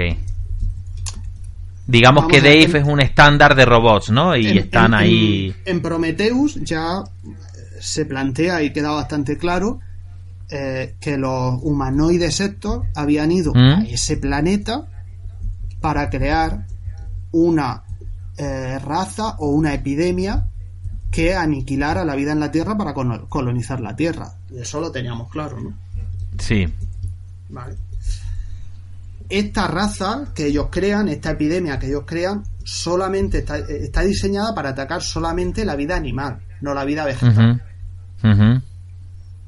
Entonces, eh, cuando escapan los de Prometheus, los que escapan de la película de Prometheus, que son las chicas, que no me acuerdo cómo se llaman, Sí. que yo nunca me acuerdo de los nombres, cuando escapa esta mujer con el robot, se dirigen al planeta al que llegan ahora los de la nave Covenant. Que es el nivel 426, ¿no? Y ahí es donde se va a descubrir, y a partir de aquí me callo, es donde se va a descubrir lo que pasó en ese momento y se va a completar la, eh, la explicación de cuál es el origen de los aliens que vimos al principio, eh, Vale. de las diferentes formas que pueden adoptar, etcétera. Entonces Ahora- esta conecta Prometheus con el octavo pasajero. Sí, pero yo creo que, o sea, yo creo que aquí hay tralla para meter otra película entre Covenant y Alien. Ajá. desde Vale, porque es que, es que este hombre, el director, dice que, que él tenía para hacer como cinco o seis películas más, que la gente mientras fuera al cine, él tenía tralla porque tenían historias por ahí para contar, que había muchos guiones, que ellos tenían ahí cositas y que se podía ir metiendo. Pues yo creo que yo creo que le ha salido una película muy buena. De hecho, tiene muy buenas críticas también. Ahora mismo las estoy viendo y todos son críticas positivas. Vale. Eh, Voy a mirar la anterior, Prometheus. Ridley Scott ahí, en lo que estábamos hablando antes of the record. Vale, Prometheus, Eh, Prometheus, por ejemplo, perdona que te corte, Sí. tiene alguna alguna crítica negativa importante, tiene un 5,7 en Final Affinity. En cambio, Mm. Alien Covenant sube del 5,7 al 5,9. Tampoco Sí. es tanto. En cambio, todas las críticas que tiene, me estoy refiriendo a críticas eh, especializadas de- del mundo, del periódico, de cinemanía, fotogramas, etcétera, todas son positivas. Sí. Eh, la de Incluso. Carlos Bollero en el país está en amarillo, Buf. pero vamos, Bueno. diario sin credibilidad, opinión Eh, sin y- credibilidad. Y Carlos Boyerbo que está que si no está si no está en finlandés a él no le gusta entonces el hombre lo tiene ahí muy claro Yo la recomiendo O sea mucho. que- Recomiendo mucho Mm. las dos. Recomiendo Vale. mucho live, como he dicho, pero que vayamos a ver live con la idea de que es un, un, un nuevo Alien y, y otra cosa un poco distinta manteniendo esa línea, ¿no? Y que vayamos viendo a ver Alien Covenant teniendo claro de que es una continuación de Prometheus, de la explicación iniciada en Prometheus y, y mejor. ¿Tú te Es- acuerdas? Es, mu- es muy dinámica.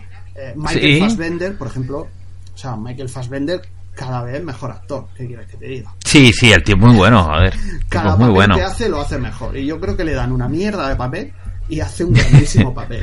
Sí, sí, sí, el tío se cada- sale, el tío se come la cámara. Y he de reconocer Sí. que no me gustaba.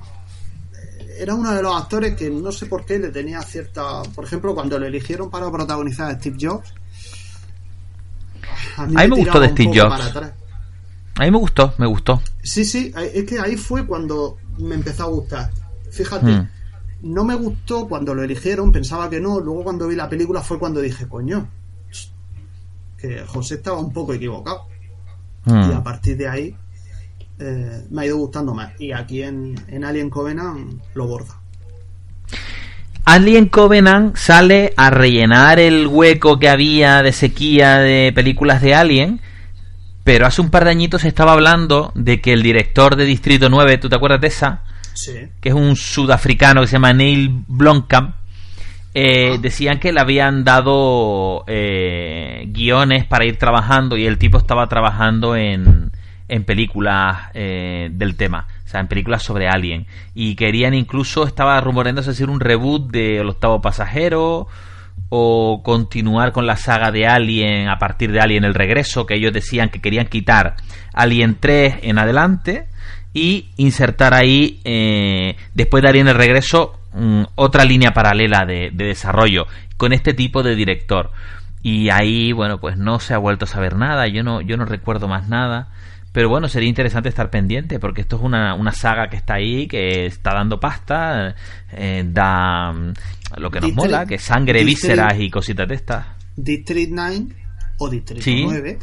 Distrito fue- 9. Fue una, no sé qué críticas tendrá, nunca lo he mirado, pero fue una muy buena película, a mí me gustó mucho. 6,8 en Finaffinity. ¿Ves? A Y mí un no me 8 en nada. ¿No te Yo- gustó, cuñado? No me gustó nada, nada. Empezó bien la película, tengo que reconocer que empezó bien, pero tuve la, la misma sensación al verla que cuando vi la mosca. ¿No te gustó la mosca tampoco? Una especie de asco, de repugnancia, sí. Yo creo que no es... Pero, pero Distrito 9, y, y ahí voy yo a mi, a mis interpretaciones que últimamente hago de las películas, aunque yo creo que aquí es evidente, Distrito 9 es una película muy antirracista. Totalmente. O sea, ti- tiene un, un componente de, eh, joder, apartamos a personas solo, a personas o a lo que sea, ¿no? Porque en este caso son extraterrestres, porque son diferentes. Pero en realidad, no, en realidad no tienen por qué ser peligrosos, pero los tienen ahí apartados, ¿no? Con, En Mm. un gueto. Sí, lo hemos- de hecho lo los hecho meten... los humanos con otros humanos, ¿no? Creo que tiene un Continuamente. componente, un componente racista, o sea, antirracista ahí que merece mucho la pena eh, ver la película solo por eso. Pues me has dejado muy bien el balón, José. Me has, me has dejado muy bien colocado el balón para yo rematar y terminar el programa con una crítica a una película que he visto hace poco que tenía muchísimas ganas de ver, sobre todo porque mi mujer tenía muchísimas ganas de ver, se nos escapó del cine y es Figuras Ocultas. ¿Saben de qué hablo? ¿Saben de qué va? Esta va de la historia real de tres matemáticas, de tres señoras negras matemáticas que trabajan para la NASA en los años 60. Estamos hablando del año... La película se mueve en torno al 60-61 y es la época en la que se están lanzando las cápsulas Mercury o están a punto de lanzarse las cápsulas Mercury. Y es una película que tiene una pinta enorme porque habla de la historia de tres señoras. Una de ellas es la fundadora de... eh, a ver, la protagonista es una tía que es matemática que eh, consigue ser la primera jefa de no sé qué mm, siendo negra y siendo mujer. La otra es la primera ingeniera de la NASA negra y mujer. La primera mujer que entra a un instituto para poder estudiar una carrera de ingeniería aeroespacial. Y la otra es la historia de la primera mujer que es jefa de programación, que de hecho creo que termina creando un, un, un programa, un, lenguaje de programación propio, que es eh, la señora que bueno se, se meten con los ordenadores IBM y bueno eh, eh, bueno la verdad que son tres grandes historias que pueden haber ido muy bien pero que no van bien. Eh, además, la serie tiene, la película tiene muy buenas, muy buenas críticas. Tiene en IMDb un 7,8, José, y un 6,8 en Film Affinity. Mm, pero al guion le faltan dos vueltas, o por lo menos desde mi punto de vista. Porque la historia no es mala, pero la presentación de personajes deja deja mucho que desear. Es decir, estamos hablando de una presentación de personajes de una señora que es enormemente brillante, que es la protagonista de la serie, de la, de la película, y la señora para que parezca que es enormemente inteligente, eh, ella va caminando mirando así para los celajes, ¿vale? Así como, ay, fulanita, mira para acá, y, no tiene nada que ver con la realidad, ¿vale? Luego está la otra señora, bueno, la presentación de los personajes es, bastante fea, es, es- es- está muy mal hecha. La otra es la señora que termina siendo ingeniera, que mira, mm, pasan por uno de los tubos de, de prueba de, o sea, uno de los mm, ventiladores de estos para hacer pruebas aerodinámicas de las, de las naves espaciales, en este caso de un Mercury, que es una nave muy chiquitita, más pequeña que un coche, una cápsula pequeñita para un solo señor.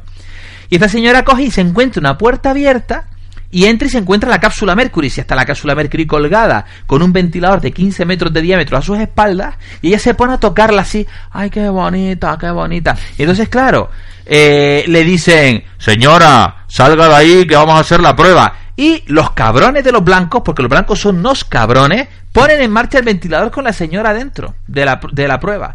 Y ella, ay, que me tengo que ir. Y se le traba, curiosamente, un tacón del zapato en una rendija de un, de un metal del suelo, ¿no? Y ella, ay, ay, la puerta abierta es una puerta en un túnel de viento, o sea que eso no es así, o sea, los túneles de viento no funcionan así, pero bueno.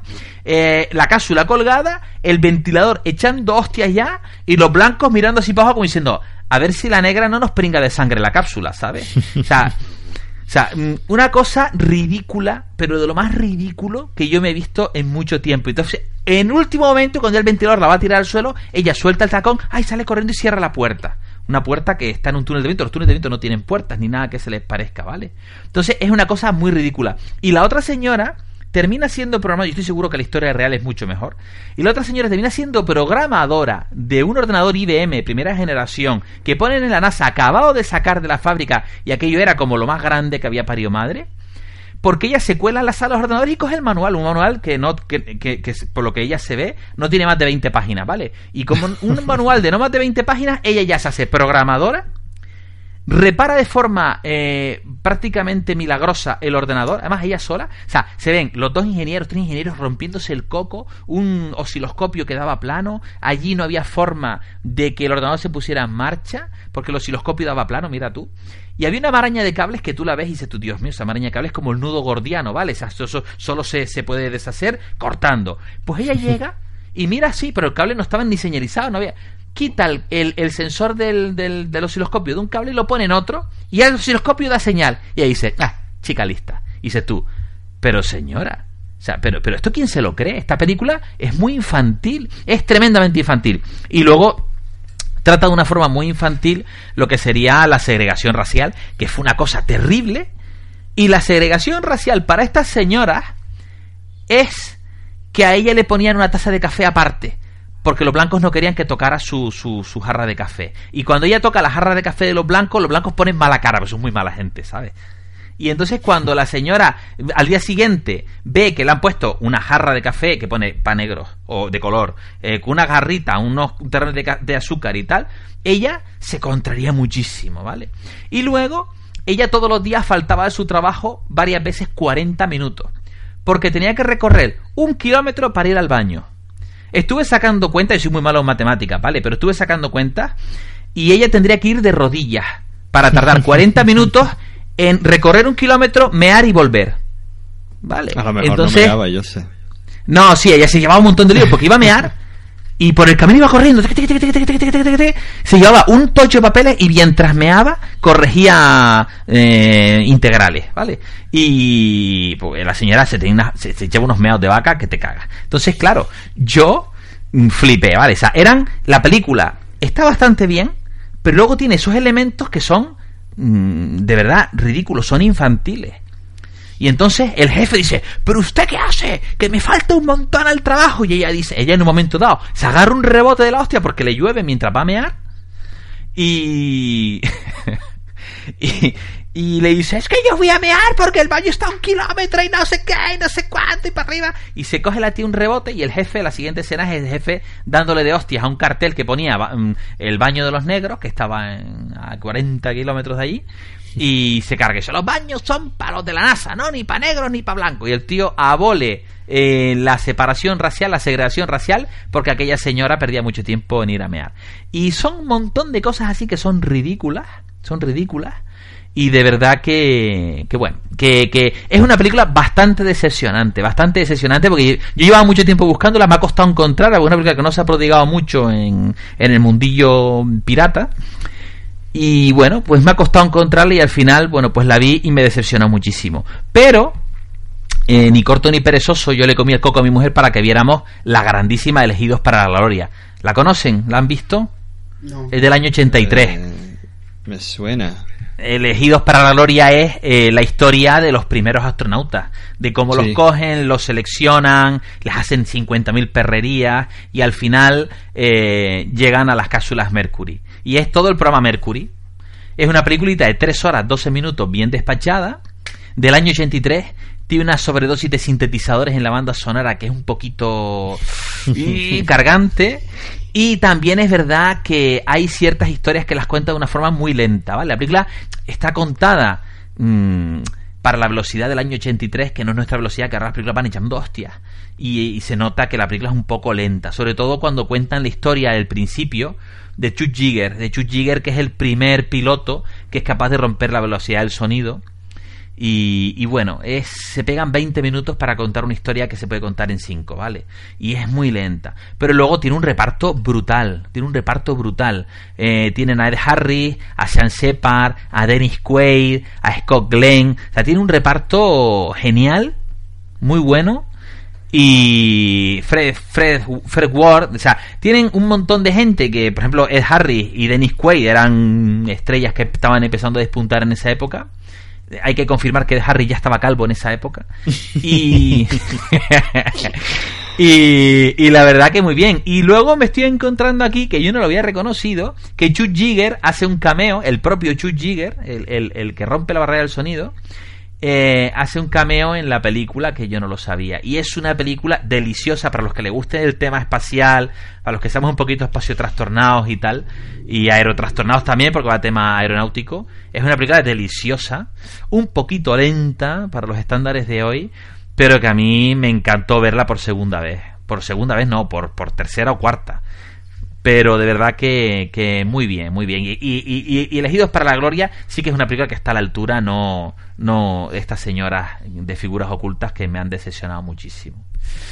Pero bueno, yo por aquí yo creo que ya no tengo más recomendaciones por hoy.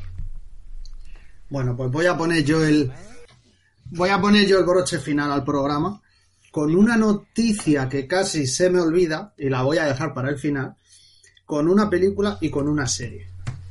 A ver. Voy a empezar, voy a empezar con la película. La película se titula Altamira. Es del año 2016 y ya os imaginaréis uh -huh. de qué va. Eh, sí. Está ambientada en Cantabria a finales del siglo XIX, cuando en 1879 Marcelino Sández Autuola descubre las pinturas rupestres de Altamira. Uh -huh. eh, Esa la protagoniza, este, la, ¿cómo se llama? La protagoniza Antonio Banderas. Efectivamente. Y vamos a ver, la recomiendo, pero no es una buena película. Es una película Uy. muy plana. Eh, eh, he leído por aquí muy académica, estoy muy de acuerdo en eso también. Está muy bien ambientada, eso sí. Eh, Antonio Bandera hace su papel, de acuerdo. pero es interesante por la historia que cuenta, que también es muy desconocida. O sea, la cueva de Altamira es uno de los hallazgos históricos y arqueológicos más importantes que tenemos en España a su vez muy desconocido.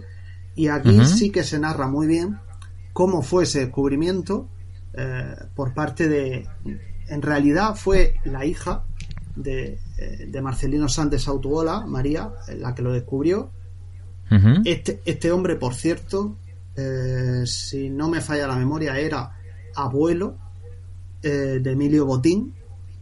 El, ah, el, mira el dueño del banco, creo que era abuelo o tatarabuelo, eh, no sé, qué yo creo que abuelo, y tatarabuelo de, de Ana Patricia, la, la chachi directora de ahora, o presidente. y, y, bueno, lo interesante es cómo se descubren esa, eh, esas pinturas rupestres, pero sobre todo la oposición que hubo en aquella época por parte, eh, por parte de los arqueólogos franceses, que en aquel momento tenían las pinturas rupestres más antiguas de toda Europa y, de y- sí, más antiguas de toda Europa y se negaban en rotundo a que en España pudiera haber un, un- eh, hubiera habido eh, seres humanos anteriores a los que a los que hubo en, en Francia.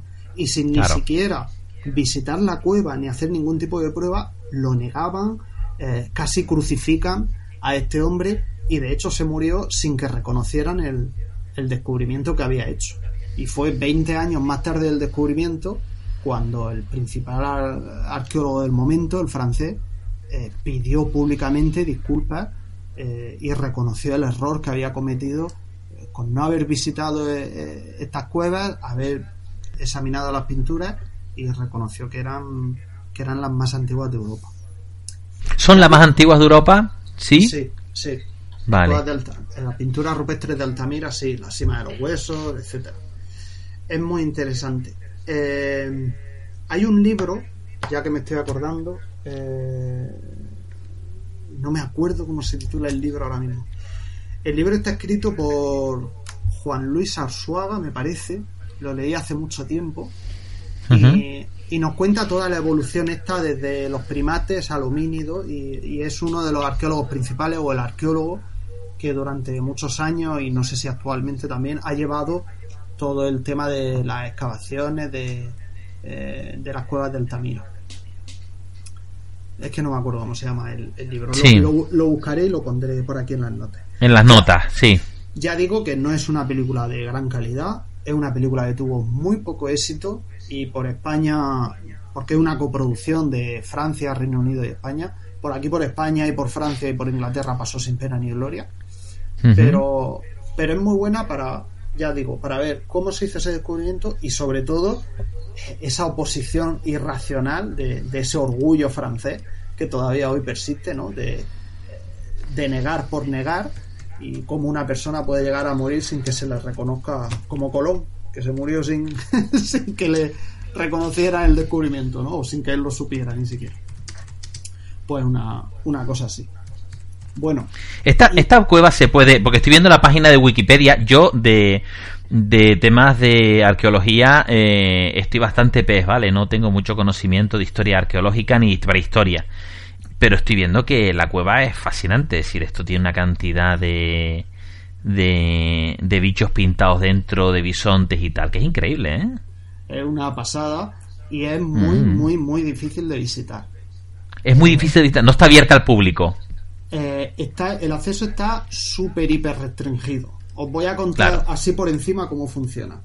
Las visitas eh, solo se admiten visitas los viernes eh, para un Sí. grupo de no sé si son 10 personas o algo así y va, por, sor- y va por sorteo.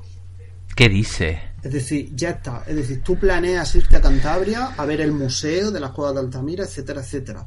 Compras tus entradas. Si vas a hacer la visita viernes, puede ser que te toque poder entrar a verlas. Y por supuesto hay que ir con todas las medidas de seguridad que dicen y tal, porque es un entorno eh, Claro. que hay que controlar muchísimo eh, los temas de humedad, cambios de temperatura, Claro. etcétera, para que no se deterioren. Entonces, mm, yo que precisamente a, a raíz de ver esta película me, y de un podcast que escuché, eh, estuve buscando información y dije, no sé dónde irme este verano. Esto tampoco tiene que ser muy caro, ¿sabes lo que te digo? Y tiene que ser interesante. Pero vamos, vi que no, que no me voy a ir a la otra punta de España para que no me toque. Entrar. Vale, pero esto tiene un museo asociado. Sí, Vale. comprando las, Con una entradas- repro- comprando las entradas del museo, automáticamente tú entras en ese sorteo. En la... Si o sea, si entras- compras las entradas del museo de ese viernes, o sea, el museo hay que irlo a ver, eh, eh, que irlo a ver el viernes. Se ve lo, la entrar a la cueva solo en los viernes. Ujú. Ya está. O sea, si tú vas a ver el museo el miércoles, pues ves el museo, pero a la cueva no vas a entrar ni tú ni nadie. Porque Vale. los viernes, salvo que cambien el día, vamos, esto esto está Sí, va un poco sujeto, a- sí. Claro, eh, teniendo en cuenta la- eh, las condiciones que tiene el entorno, pues yo qué sé, eh, puede ser que de repente digan, no, no, hasta nuevo aviso aquí no se entra. No se puede entrar. Claro. Porque, Claro. yo qué sé, han detectado que hay un exceso de humedad o no sé, porque yo en estas cosas no estoy. Temas de arqueología, aunque yo haya estudiado historia, no estoy muy, muy puesto porque nunca me ha tirado mucho esa rama.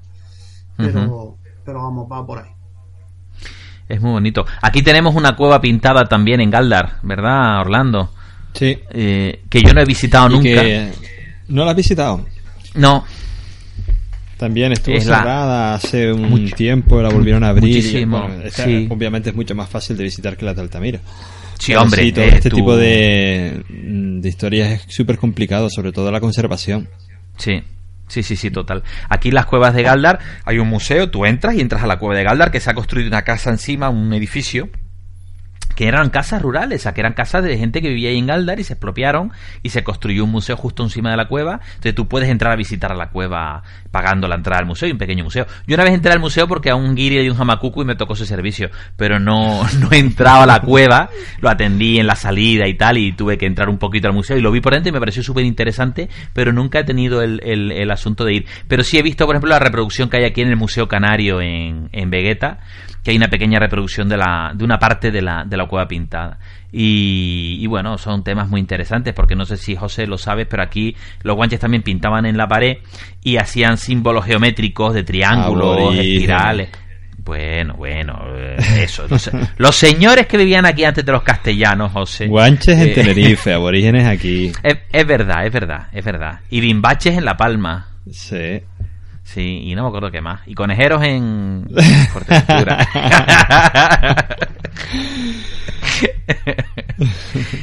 muy bien, muy bien. Pues sí, aquí tenemos también nuestra cosita, nuestra ración de arqueología y es muy interesante. Aunque yo también me considero muy, muy desconocedor de la historia canaria y hay cositas muy chulas aquí. Hay mucha, mucha historia, pero no, la verdad que no, nunca me ha tirado mucho y cuando me ha tirado pues he he leído alguna cosita y tal, pero no, no, hay que hay muchas cosas muy interesantes, sí. Señores, vamos acabando. José, ¿tú tenías algo más, Orlando? Nos No, quedan- yo nada más. Nos quedan un par de cositas. A ver, Ah, pues venga. nos queda. Aprovecho que he hablado de Altamira, que está relacionado con España, para recomendar Sí. una serie española. Ah, vale. ¿Eh? Cágate. Atención a. Jose. A ver, a ver, a ver, a ver qué me va, a ver qué me va a recomendar. Pues me ha sorprendido muchísimo, Sí. Sobre todo por la puesta en escena que tiene, por la imagen, por el color y, y por los flashbacks que tiene hacia atrás. Una serie que está emitiendo Antena 3, que han emitido esta semana el capítulo 5, que es La Casa de Papel. De momento nos conocéis y quiero que siga siendo así. No quiero nada de nombres, ni preguntas personales, ni por supuesto relaciones personales. Profesor, Señorita Tokio, ¿qué vamos a robar?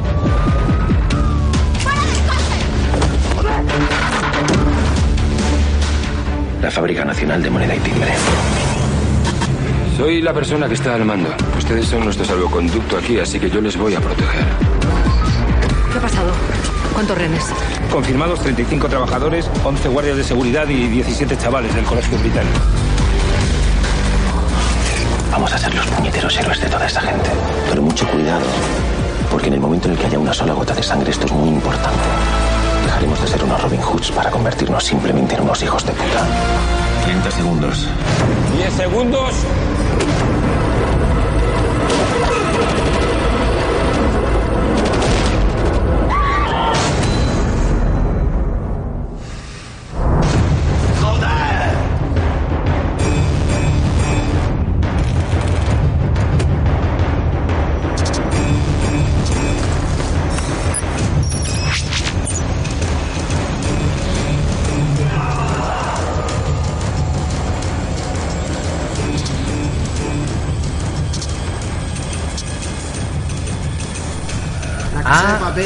Es una, una serie creada por Alex Pina.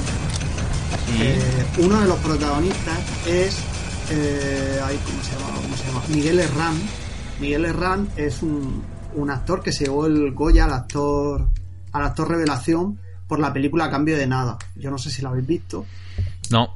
A Cambio de Nada, No. eh, ahora volveré a la serie. A Cambio de Nada es una película protagonizada por Luis Tosar y por este chico, Mm. por Miguel Herrán, y es la ópera prima de Daniel Guzmán.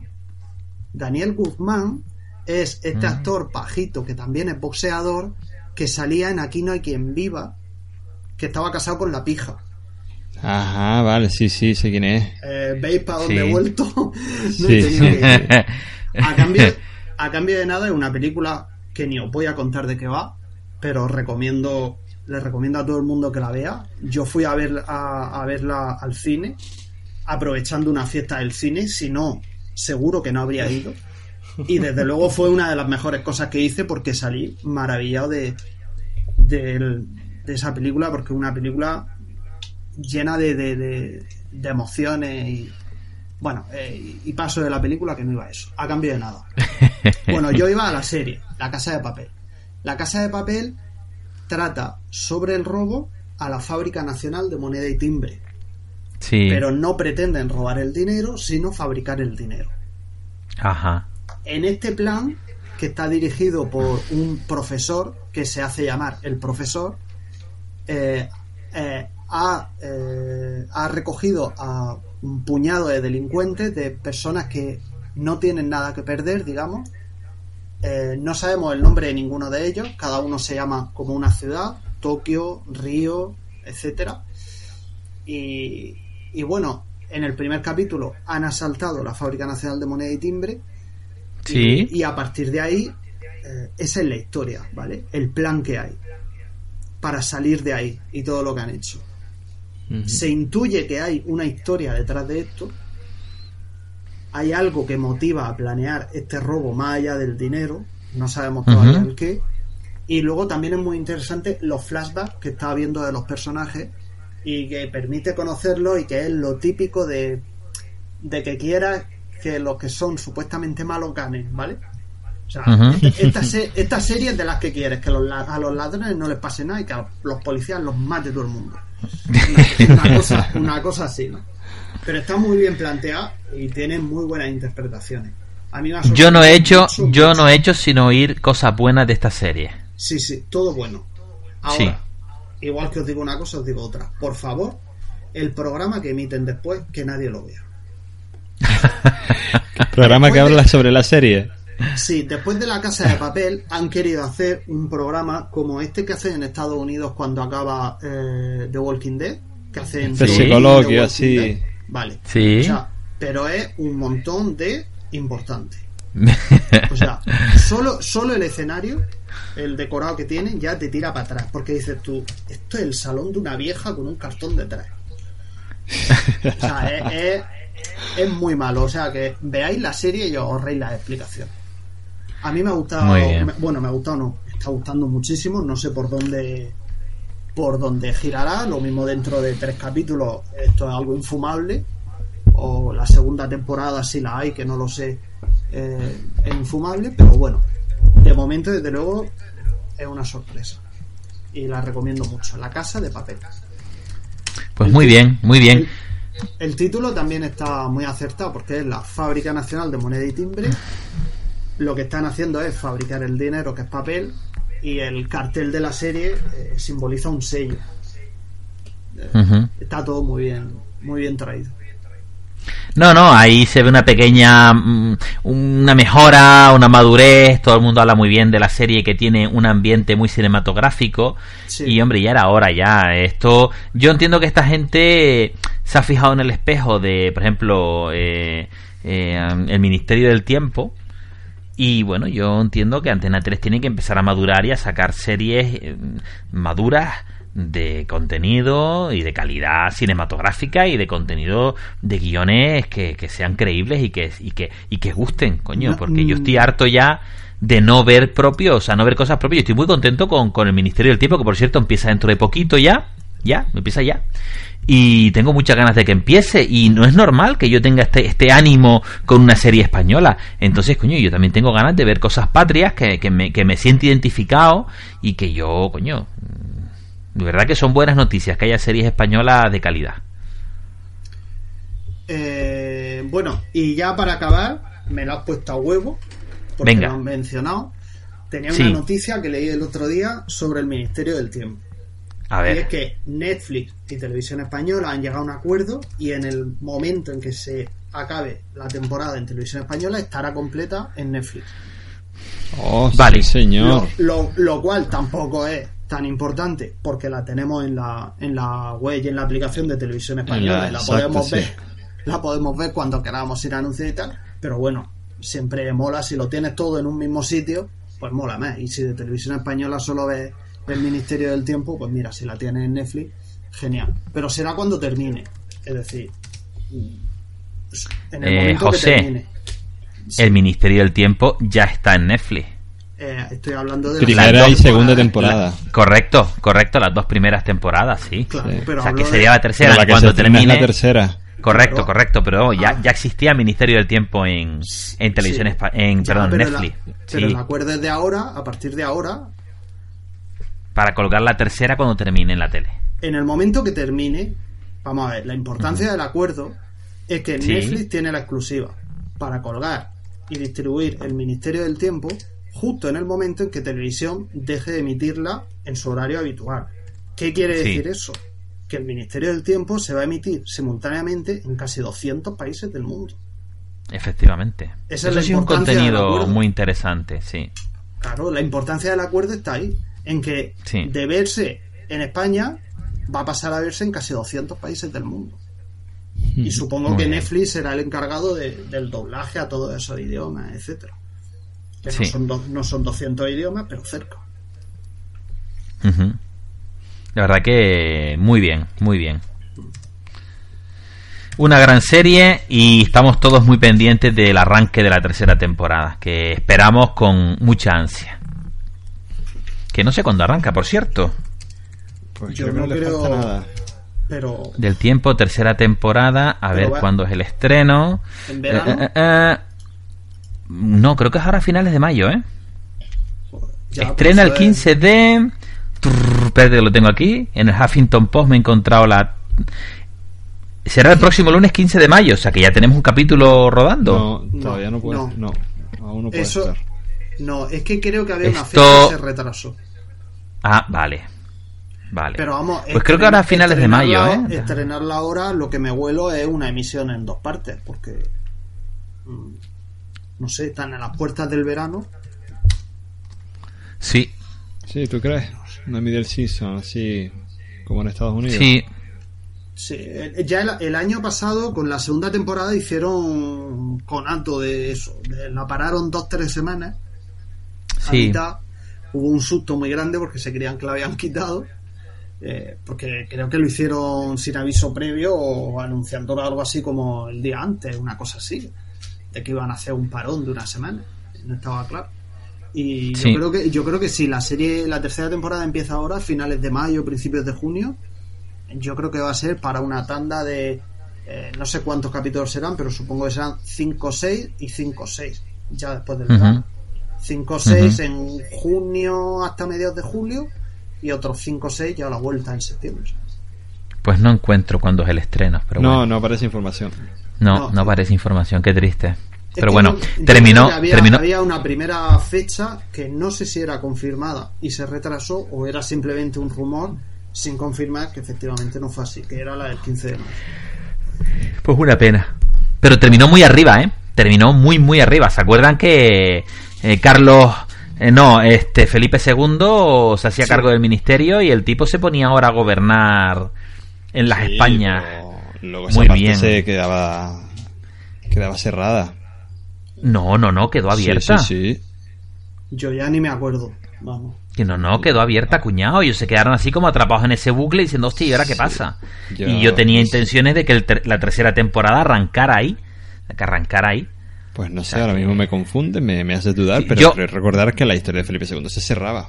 La noche No, no, no, no, quedó abierto. Queda abierto, queda abierto. Yo quiero verme por lo menos los dos o tres últimos capítulos de esta temporada para cogerle el hilo y ya empezar a ver Ministerio del Tiempo cuando lo eche.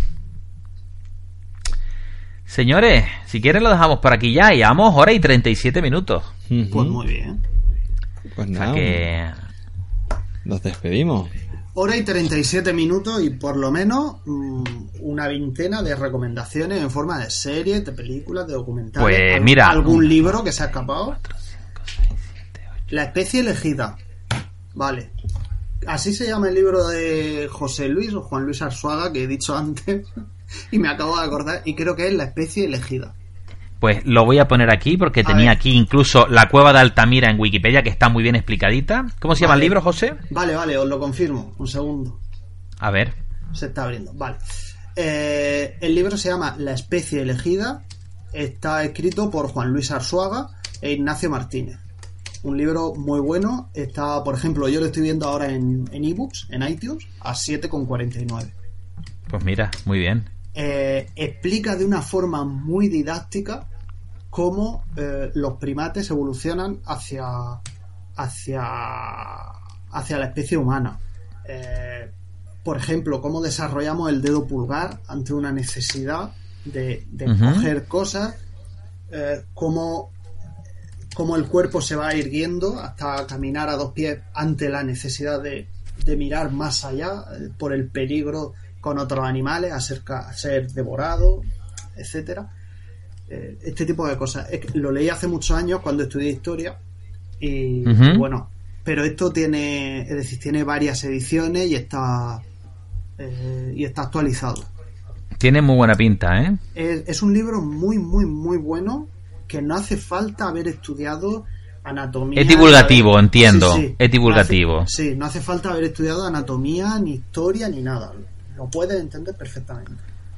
Vale, vale, muy bien. Pues aquí lo tengo del año 2001. Y aquí está, en las recomendaciones. Y con esto creo que hacemos 18 recomendaciones.